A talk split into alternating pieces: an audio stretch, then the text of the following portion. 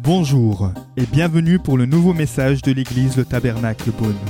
Pour plus d'informations sur nos activités, merci de visiter la page Facebook Église Le Tabernacle Beaune.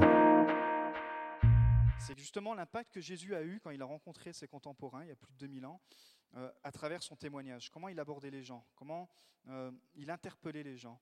Et euh, ce soir, c'est une histoire que, que j'aime beaucoup, qui raconte l'histoire d'une rencontre incroyable entre Jésus et, et une femme. Ça se passe dans l'évangile de Jean, au chapitre 4. Et il y a les diapos qui vont s'afficher. Merci. Jean chapitre 6, pardon. Le Seigneur apprit que les pharisiens avaient entendu dire qu'il faisait et baptisait plus de disciples que Jean. À vrai dire, Jésus ne baptisait pas lui-même, mais c'était ses disciples qui le faisaient. Alors il quitta la Judée et retourna en Galilée. Comme il devait traverser la Samarie, il arriva dans une ville de Samarie appelée Zichar, près du champ que Jacob avait donné à son fils Joseph. Là se trouvait le puits de Jacob. Jésus, fatigué du voyage, était assis au bord du puits, c'était environ midi. Une femme de Samarie vint puiser de l'eau. Jésus lui dit, Donne-moi à boire. En effet, ses disciples étaient allés à la ville pour acheter de quoi manger. La femme samaritaine lui dit, Comment Toi qui es juif, tu me demandes à boire, à moi qui suis une femme samaritaine? Les juifs, en effet, n'ont pas de relation avec les samaritains. Jésus lui répondit, Si tu savais quel est le cadeau de Dieu et qui est celui qui te dit Donne-moi à boire, tu lui aurais toi-même demandé à boire et il t'aurait donné de l'eau vive. Seigneur, lui dit la femme, tu n'as rien pour puiser et le puits est profond. D'où aurais-tu donc cette eau vive?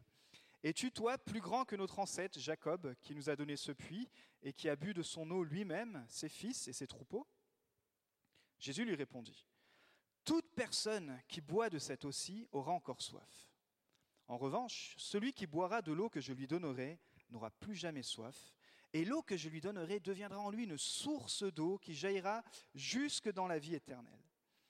La femme lui dit, Seigneur, donne-moi cette eau, afin que je n'ai plus soif et que je n'ai plus à venir puiser ici. Va appeler ton mari, lui dit Jésus, et reviens ici. La femme répondit, Je n'ai pas de mari.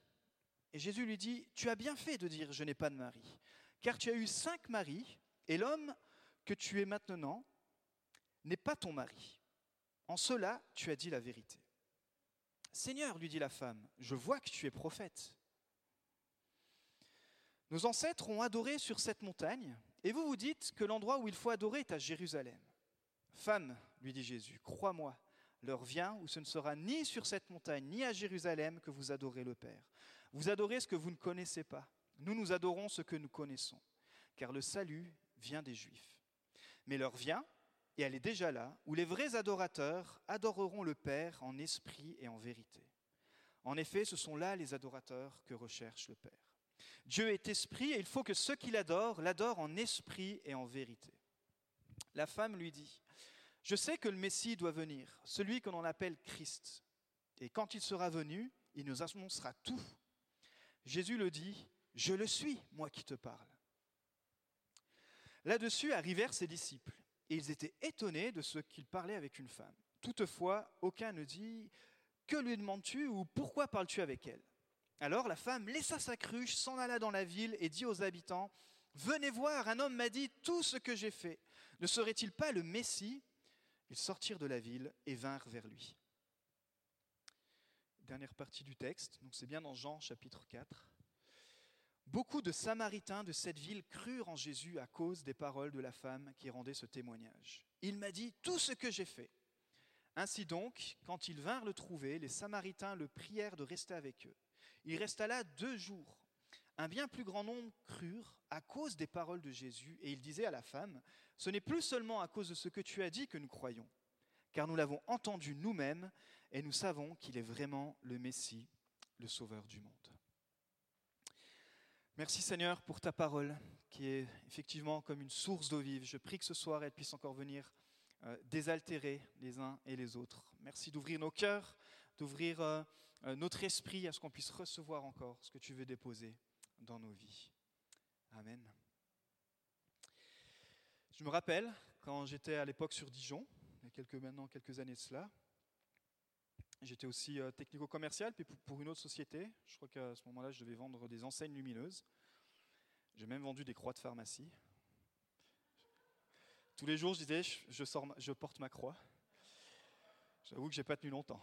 C'était un métier particulier. Bref, et je me rappelle que ce que j'aimais bien à Dijon, notamment quand le printemps arrivait, c'était à la fin de la semaine. On se retrouvait avec quelques amis chrétiens. On avait tous passé une grosse semaine avec des grosses horaires. Et puis avec la sortie du printemps, on se retrouvait sur la super place de Dijon, euh, la place de la mairie. Je ne sais pas s'il y en a qui connaissent avec les belles euh, pierres euh, de Comblanchien, j'imagine, les belles dalles blanches. je crois qu'elle a été refaite il y a quelques années.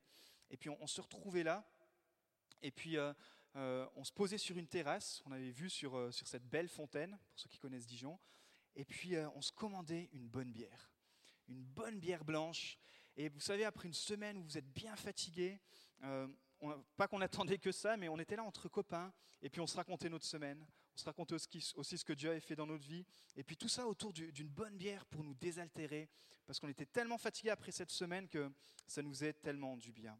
Euh, je ne sais pas si vous ressentez en ce moment cette sensation, ou avec le printemps, on a juste envie de sortir à la fin de la semaine, et puis de se retrouver entre amis, et puis de partager un, moment, de, se désaltérer ensemble, euh, après une grosse semaine où parfois on est très fatigué. Bah, le contexte de cette histoire, c'est un peu pareil. Jésus, il est en Judée, il a fait beaucoup de choses. Euh, il vient de, rencontrer aussi quelques temps, quelques jours avant, euh, euh, un, religieux, Nicodème, avec qui il a eu une relation et une discussion très intense sur le royaume de Dieu, sur la nouvelle naissance, etc. Et puis, il s'en va vers Jérusalem. Et entre la Judée et puis entre Jérusalem, il y avait un petit village, une petite ville, une petite contrée qu'on appelait la Samarie. Et si vous voulez, on pouvait éviter de passer par la Samarie pour aller jusqu'à Jérusalem, mais lui, intentionnellement, Jésus euh, va passer par la Samarie. C'est comme si, justement, vous êtes en train de, en terrasse, sympa, avec les amis sur Dijon, sur cette belle place de, la République, et puis il vous faut aller à Chalon, et vous dites, bah, est-ce que je passe par Beaune, euh, ou est-ce que je peux éviter de passer à Beaune? Alors pourquoi éviter de passer par la Samarie? Parce que c'était une région où les voisins proches euh, étaient vraiment littéralement détestés des Juifs. Donc la plupart des Juifs, quand ils, devaient passer de la Judée jusqu'en euh, Galilée, ils évitaient de passer par la Samarie, ils trouvaient toutes sortes de chemins. Mais lui, Jésus, intentionnellement, veut dire non, nous, on va passer par la Samarie. Je vous expliquerai plus tard pourquoi il y avait ce litige, ce gros conflit entre ces, deux villes voisines. Donc Jésus, il est fatigué, il sort de certainement une, semaine, des mois et des mois de ministère où il a donné de son temps, où il a donné de, de ses enseignements, puis il est avec ses disciples. Et puis alors ses disciples, euh, il les envoie les douze faire les, euh, les courses. Alors j'imagine bien ce qu'il devait aller euh, chercher, parce que si vous emmenez 12 gars aller faire les courses, à mon avis, il ne va pas y avoir grand-chose de cohérent pour le midi, mais ils y sont allés en tout cas, et puis on ne sait pas trop avec quoi ils sont venus, mais les douze partent faire les courses en ville. Puis Jésus, il est quand même fatigué, et il dit, ben moi, je vais, je vais m'arrêter.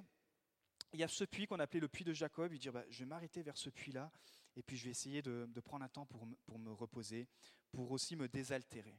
Et finalement, forcément, Jésus, il n'est pas équipé, donc il n'a pas de quoi puiser l'eau. Et euh, il est sur ce puits, il attend, puis tout à coup, il voit une silhouette qui se dessine, une silhouette qui approche, puis c'est une femme qui arrive.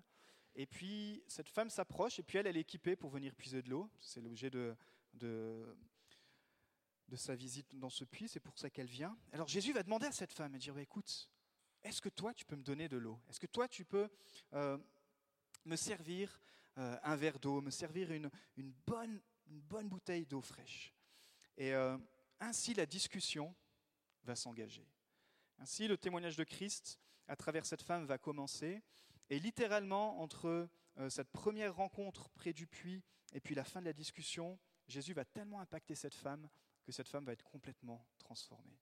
Donc on va voir ce soir les, les, quatre étapes, on va dire, que Jésus a, est passé pour briser les obstacles, on va dire quatre, quatre, façons de briser les obstacles pour apporter son témoignage, pour euh, pouvoir communiquer ce que Christ a fait dans notre vie et voir comment Christ l'a fait. La première chose, c'est que Christ va briser l'obstacle des préjugés. Pourquoi? Parce que Jésus va briser tous les codes religieux de l'époque. À l'époque, on revient encore 2000 ans en arrière, les hommes, et lui il était connu comme un homme religieux, euh, n'avait pas le droit de discuter avec les femmes, et encore moins avec les femmes inconnues, euh, en plus en public. Il y avait vraiment une grosse distance entre les hommes et puis les femmes, et lui commence déjà à briser cela en, adressant euh, la parole à cette femme. Et puis cette femme, elle est tellement justement transformée, tellement choquée, j'ai envie de dire, surprise, veut dire, mais comment toi qui es juif, justement, tu peux me parler à moi qui suis une femme, mais en plus une femme samaritaine? Pourquoi? Parce que je vous expliquais justement que euh, en Samarie, les Juifs ne s'arrêtaient pas. Les Juifs n'étaient pas bienvenus, et puis les Samaritains étaient très mal vus. Ça s'est passé quelques siècles auparavant. Cette région avait été envahie par, euh, euh, par des ennemis, des peuples aux, alentours. Et puis suite à, cet envahissement, le, le peuple juif qui était là, au lieu de tenir position, ils se sont mariés avec le peuple étranger. Et dans la loi de l'époque, les Juifs devaient se marier qu'entre eux. C'était la règle dans l'Ancien Testament. Et ils n'avaient surtout pas le droit d'avoir de relations avec euh, leurs ennemis. Mais eux, ils ont, fait, du compromis. Et puis ce compromis allait plus loin que le mariage, parce que le compromis a même atteint du coup la religion. La religion était un mix de la culture juive avec la culture cananéenne. C'était le peuple étranger de l'époque qui les avait attaqués. Et notamment, ce qui les mettait en litige, c'était le lieu d'adoration. Parce que pour du coup, pour les Samaritains, on les avait appelés comme ça, pour eux, le lieu d'adoration, c'était surtout pas le temple des Juifs à Jérusalem, mais c'était leur propre temple. Puisque comme ils avaient été rejetés des Juifs, ils ont dit, ben, nous, on va se faire notre temple. Donc en Samarie, il y avait un mont, le mont Gérizim, et là, il y avait un magnifique temple où les Samaritains allaient faire leur culte. Et euh, avec aussi toutes sortes de, mélanges qu'ils avaient acceptés des cultures étrangères. Donc littéralement, pour les Juifs, ils étaient vus comme des hérétiques. Et euh, il y avait même un sentiment de Hein, de racisme. Donc c'était vraiment une tension euh, incroyable. Euh, un jour, Jésus va passer, d'ailleurs, un autre jour, va passer dans, cette ville et demander l'hospitalité, ce qui se faisait beaucoup à l'époque. Et euh, c'était le Airbnb, on va dire, d'aujourd'hui. Et c'est comme si vous, à Airbnb, ben, vous voyez un, certain type de personne qui vous fait la demande, qui réserve, et vous dites non. Toi, parce que tu es comme ça, parce que tu es telle culture, parce que tu as telle couleur de peau, eh ben, je veux pas que tu viennes dormir dans ma maison. Et littéralement, il va passer avec ses disciples, et ses disciples vont être choqués, vont dire, mais comment ça on nous refuse? Chez les Juifs, on refuse, refuse jamais l'hospitalité. Et il y en a un qui va même avoir une bonne idée, il dit, bah, Seigneur, envoie le feu, comme ça que tout le monde brûle. Et Jésus dit, wow, c'est ça que je vous ai appris et donc, euh, pour dire que les disciples aussi avaient besoin de comprendre quel était l'amour pour le prochain que Jésus était en train d'amener. Il était vraiment en train de de briser les codes. Quand elle dit les Juifs n'ont pas de relation avec les Samaritains, le terme euh, original est très intéressant, parce qu'en fait, il parle, euh, quand elle dit cette expression, c'est le fait d'utiliser les mêmes ustensiles pour manger ensemble. Oui, il n'a pas de cruche pour aller puiser à l'eau, donc il va devoir boire dans la cruche de cette femme, cette Samaritaine, cette étrangère. Et à l'époque, quand vous mangez avec quelqu'un, vous partagez les mêmes plats, c'est que vous adhériez, euh, cette personne, c'était comme votre ami, c'était quelqu'un de très proche. Donc, la femme, elle est choquée. Elle dit, mais en plus, tu veux même partager ma, cruche, ma coupe euh, elle, est vraiment surprise. L'heure de la rencontre nous interpelle aussi, parce qu'il nous est dit que c'est midi.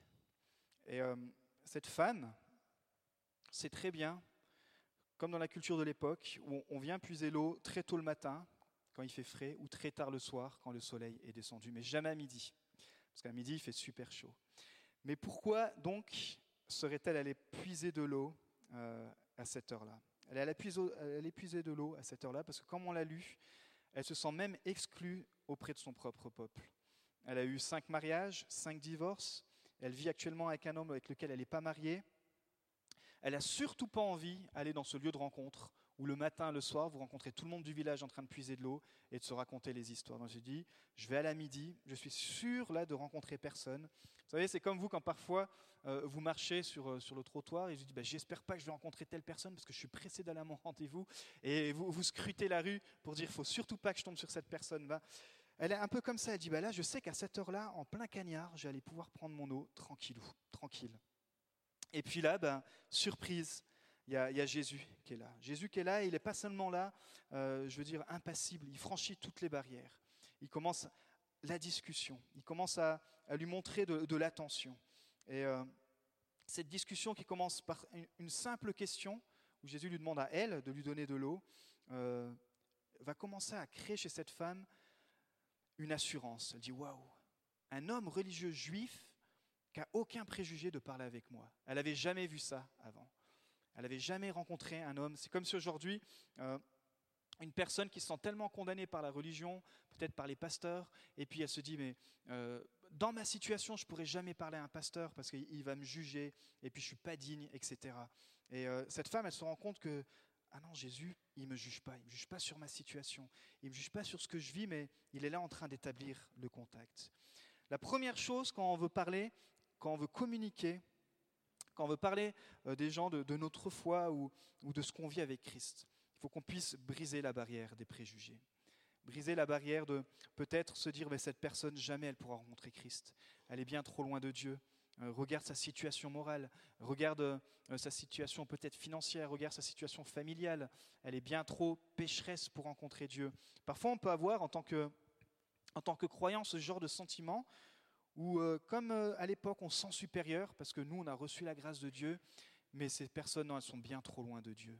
La première chose que Jésus fait et qu'il nous apprend, c'est de briser tous les préjugés. Il met sa réputation en jeu pour avoir cette discussion avec cette femme, pour que cette femme puisse comprendre que euh, Jésus n'est pas une religion, mais qui vient apporter euh, la révélation de qui est le Père. Il vient apporter cette révélation qu'on peut avoir une relation personnelle euh, avec Dieu. Ce soir, on peut retenir ça déjà, c'est que on peut permettre à une personne de rencontrer Jésus juste en brisant nos préjugés. Peut-être c'est un collègue de travail, peut-être c'est quelqu'un dans votre famille, peut-être c'est une personne qui votre voisin qui, vous sort par... Euh, où il y a vraiment un contact euh, qui passe pas, il y, a comme, euh, il, y a, comme quelque chose, une tension. Je crois qu'avec l'amour de Dieu, Christ nous pousse à briser les préjugés. Et deuxièmement, on va voir que Christ aussi, Jésus, il va briser l'obstacle de la communication. Je ne sais pas si ça vous est déjà arrivé, nous, quand on a déménagé, il y a maintenant deux ans, un an, un an, vous changez de, forfait Internet. Et en quelques mois, j'ai eu trois opérateurs différents. Mais à chaque fois, j'avais Internet qui ne fonctionnait pas. À chaque fois, j'avais un technicien. Et quand il me communiquait les démarches à faire, il me parlait du ping, du composant, je ne comprenais rien. J'ai envie de dire, mais est-ce que vous pouvez à un moment donné communiquer dans ma langue, dans mon langage? Parce que je ne comprends pas.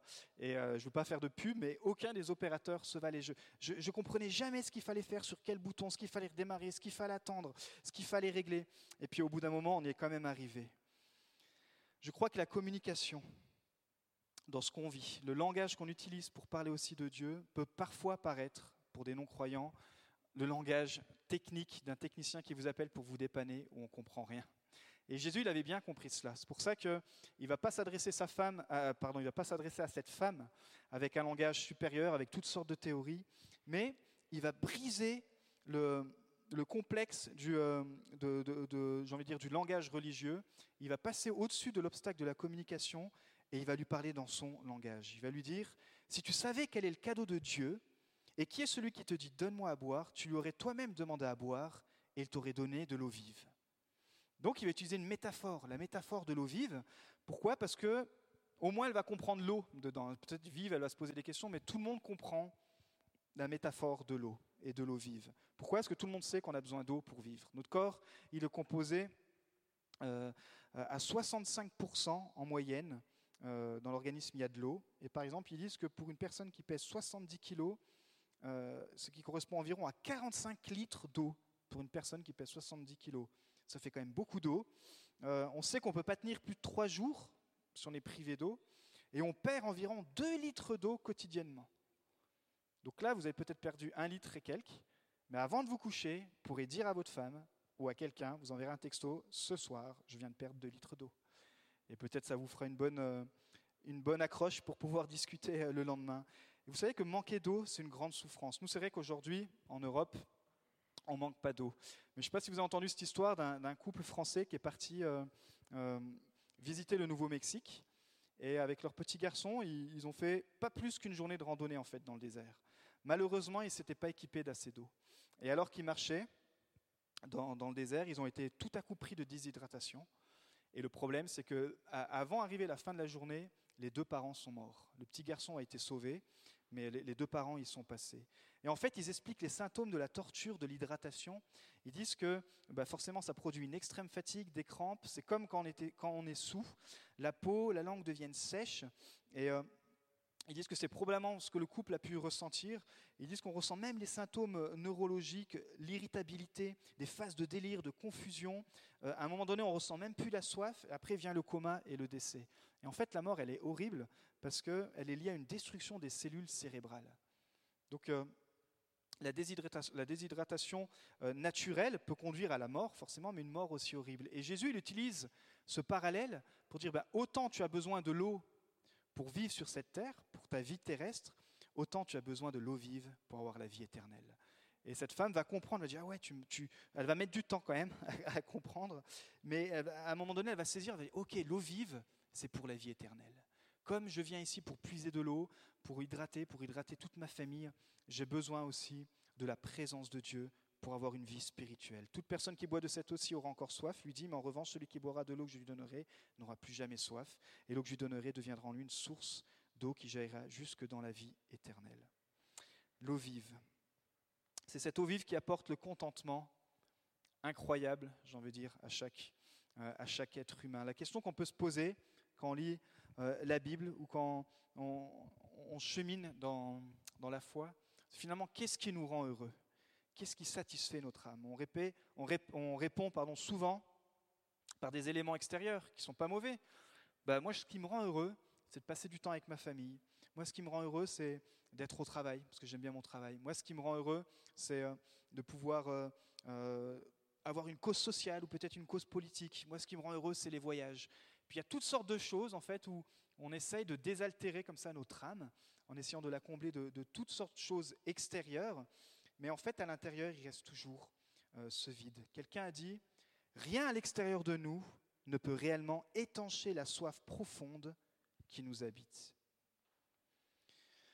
Par exemple, si j'obtiens cela, si j'atteins ce but, je saurai que j'ai de la valeur, de l'importance, je me sentirai accompli, en sécurité, mais finalement, rien à l'extérieur de nous ne peut réellement étancher la soif profonde qui nous habite. Et c'est ce qu'il est en train d'expliquer Jésus à cette femme avec ses mots, avec sa situation, avec son langage, pour qu'elle puisse comprendre. Il est en train de lui dire qu'il euh, faut qu'elle puisse reconnaître qu'elle a une soif intérieure qui l'habite. Il faut que ce soir peut-être vous puissiez reconnaître que bien sûr on peut passer notre temps à vivre nos rêves, avoir une, une belle vie, à faire de, de belles choses, mais qu'on a notre âme qui est assoiffée, que notre âme a besoin d'être désaltérée. Euh, parce que tout le monde cherche une raison de vivre. Et Jésus vient remplir ce vide avec cette eau vive. Vient remplir ce vide euh, intérieur. Parce que parfois, même en suivant toutes sortes d'objectifs, en voulant réaliser toutes sortes de choses, on devient esclave de ça.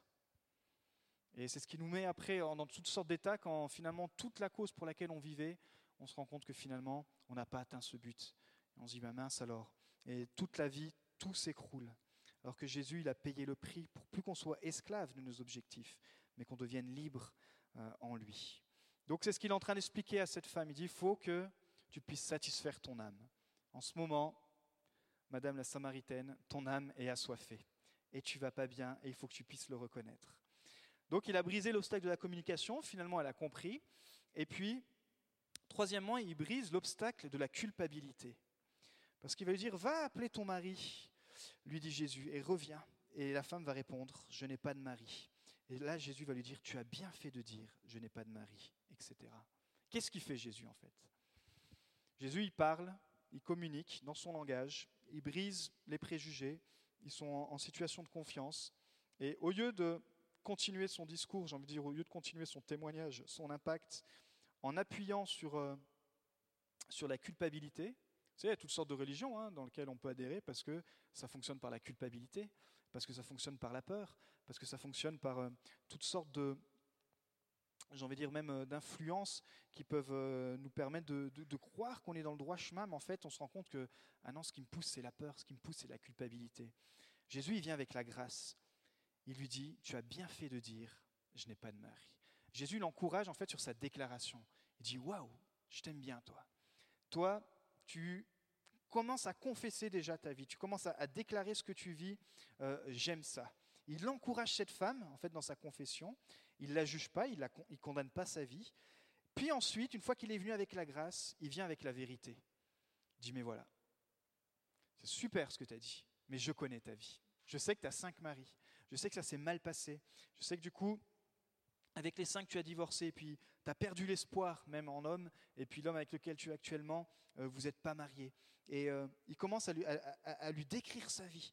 Et puis cette femme qui a été premièrement touchée par la grâce, parce que dis, waouh, enfin un religieux qui, qui me comprend, un religieux qui prend le temps de m'écouter. Puis elle se dit, waouh, mais ce gars-là, il est différent, parce qu'il connaît même ma vie, il connaît tout de moi, il connaît parfaitement ma vie. Et j'aimerais te dire ce soir que c'est exactement comme ça que Christ euh, veut nous toucher et veut te toucher et veut toucher tes amis.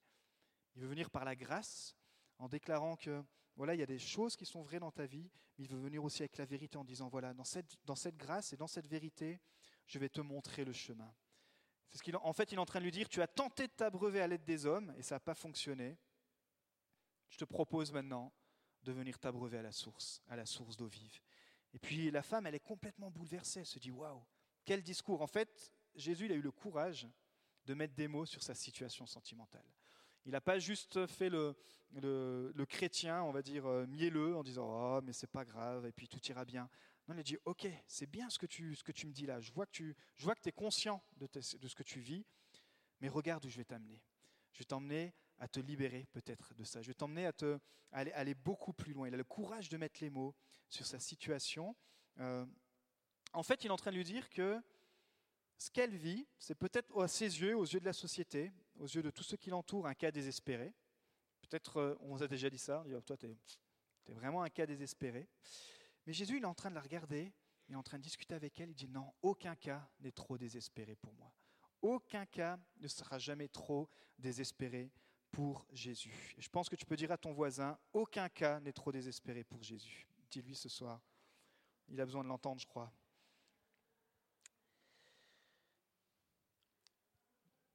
Donc Jésus utilise l'histoire de cette femme non pas pour la condamner, mais au contraire pour la ramener euh, à se rapprocher de Dieu, à se rapprocher de la vraie religion. Et puis, euh, après avoir brisé les préjugés, après avoir, euh, après avoir brisé le, manque de communication, après avoir brisé la culpabilité peut-être que cette femme va avoir, il finit par cette étape-là, briser l'obstacle de la religiosité. Et c'est un bon exemple aussi pour nous il va lui dire, enfin elle, elle va poser la question, mais nos ancêtres ont adoré sur cette montagne, et vous vous dites que l'endroit où il faut adorer, c'est sur l'autre montagne, à Jérusalem. Puis Jésus va lui donner la méthode, j'ai envie de dire, va lui donner la révélation. Jésus va lui dire, crois-moi. Crois-moi, l'heure vient, ce ne sera ni sur cette montagne ni à Jérusalem que vous adorez le Père. Dieu est esprit. Il faut ceux qui l'adorent, l'adorent en esprit, en vérité. En fait, Jésus, depuis qu'il est arrivé, depuis les quelques minutes, peut-être la quinzaine de minutes, il a enfin redonné envie à cette femme de se réconcilier avec sa vie. Il a donné envie à cette femme de, remettre sa vie en règle, en fait. Cette femme qui était complètement désespérée, qui, qui, euh, euh, qui, avait mis la religion de côté, qui avait mis toutes sortes de, sa famille, ses amis. Euh, Jésus lui a redonné de l'espoir. Il lui a redonné envie de mettre sa vie en règle, à tel point que, à nouveau, cette femme veut aller adorer Dieu.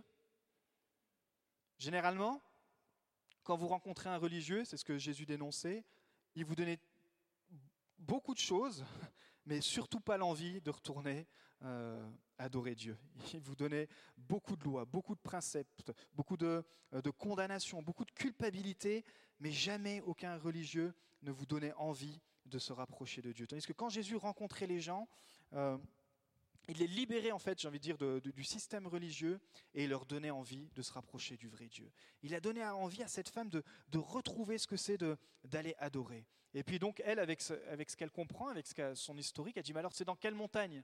Parce que nous, on est, euh, on est samaritains, comme je vous expliquais, on a ce temple ici. Est-ce qu'il faut que du coup, pour me mettre en règle, il faut que j'aille à Jérusalem? Comme ça, comme les bons juifs, là-bas, le Dieu, il est, il est, il est meilleur que, que, notre, que notre temple ici. Donc il y avait tout ce questionnement, si j'ai envie de, mettre ma vie en règle, Jésus, comment il faut que je fasse?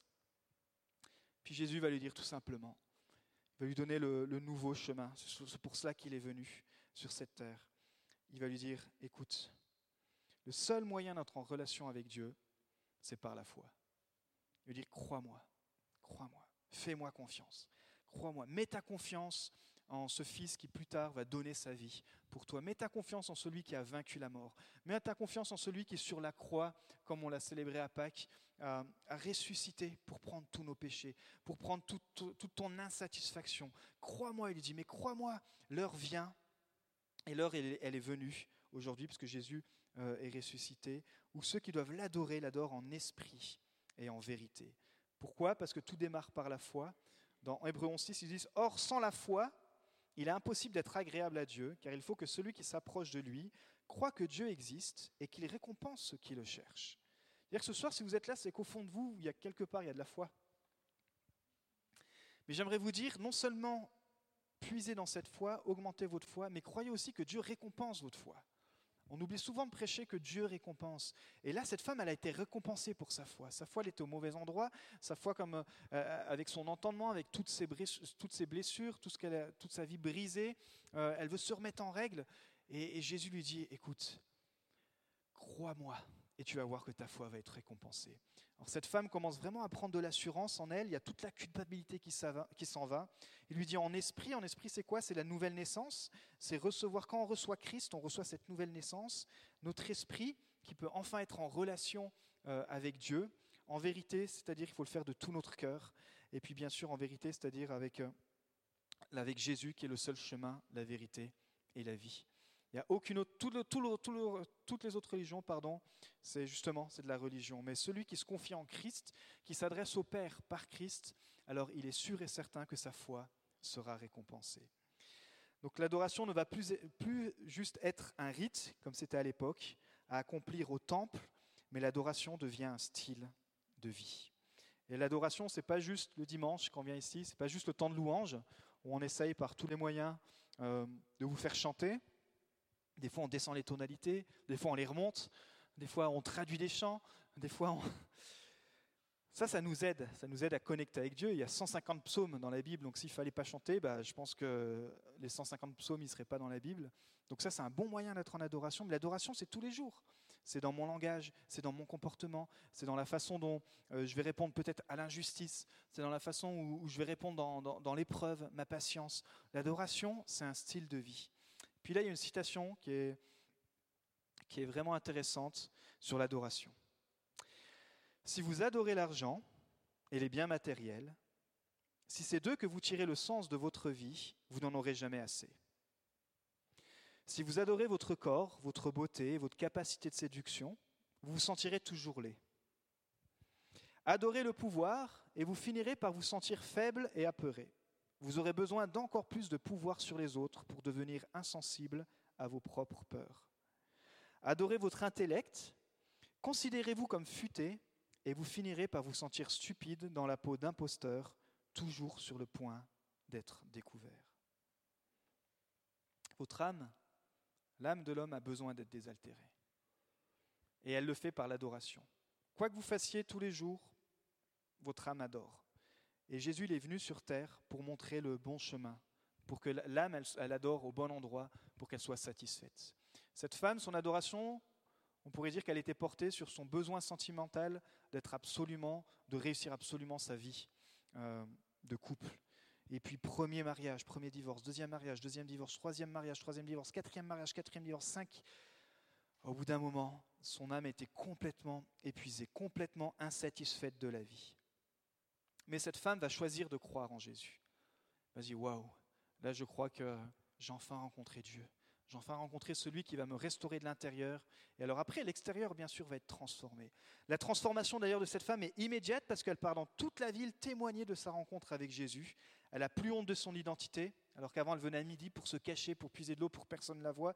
Là, elle va courir, comme on l'a lu dans le texte, pour dire à tout le monde, quelqu'un, euh, j'ai rencontré Christ, c'est certainement le Messie, celui qui vient pour nous, pour nous sauver.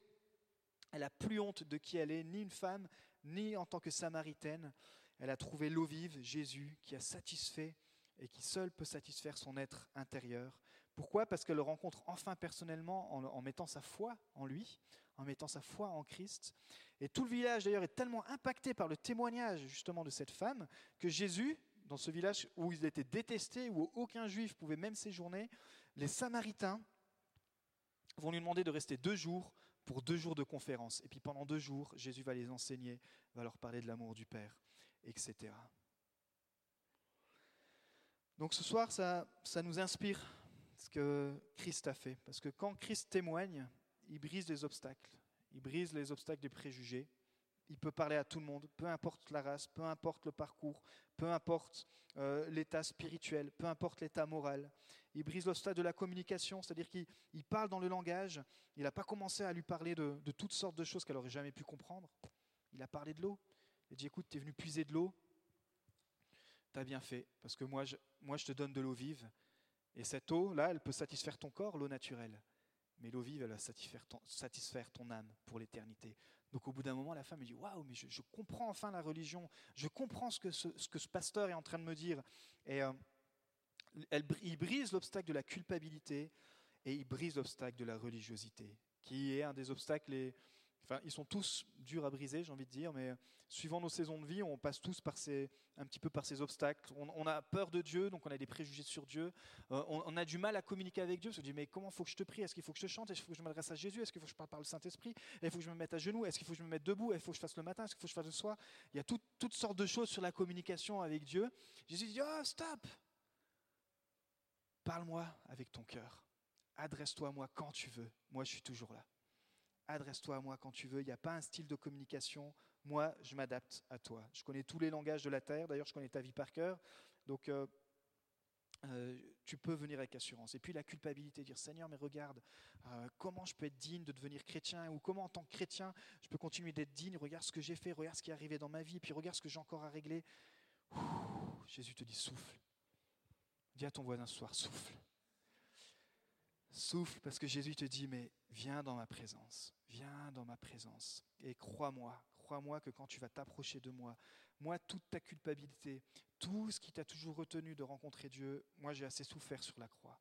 J'ai assez souffert pour prendre tes péchés. Arrête de t'infliger ça. Arrête, stop, viens, viens dans ma présence, viens avec moi. Parle dans le langage que tu veux et tu vas voir et puis après, on a, c'est l'instinct humain. alors Seigneur, qu'est-ce qu'il faut que je fasse? Est-ce qu'il faut que je prie trois fois par jour? Est-ce qu'il faut que j'aille au temple à Beaune? Est-ce qu'il faut que j'aille à Chenauve? Est-ce qu'il faut... Souffle. Dis encore une fois, souffle. Il dit, oh, calmos. Crois-moi. Et puis là où tu trouves ton église, eh ben, tu vas y aller et puis tu vas avoir pris. Moi, je vais te conduire. Et puis, comme on a dit la semaine dernière, il faut que tu sois rattaché au corps. Mais de corps, c'est moi qui vais t'envoyer dans le bon corps, et puis fais-moi confiance. Et... Mais je ne veux pas que tu t'attaches à une église par la religiosité. Je t'attache à une église parce que c'est le corps, et parce qu'on a besoin les uns des autres. Levons-nous, on va terminer par la prière ce soir. Nous espérons que vous avez apprécié le message de cette semaine. Pour plus d'informations sur notre Église, merci de visiter la page Facebook Église le Tabernacle Beaune.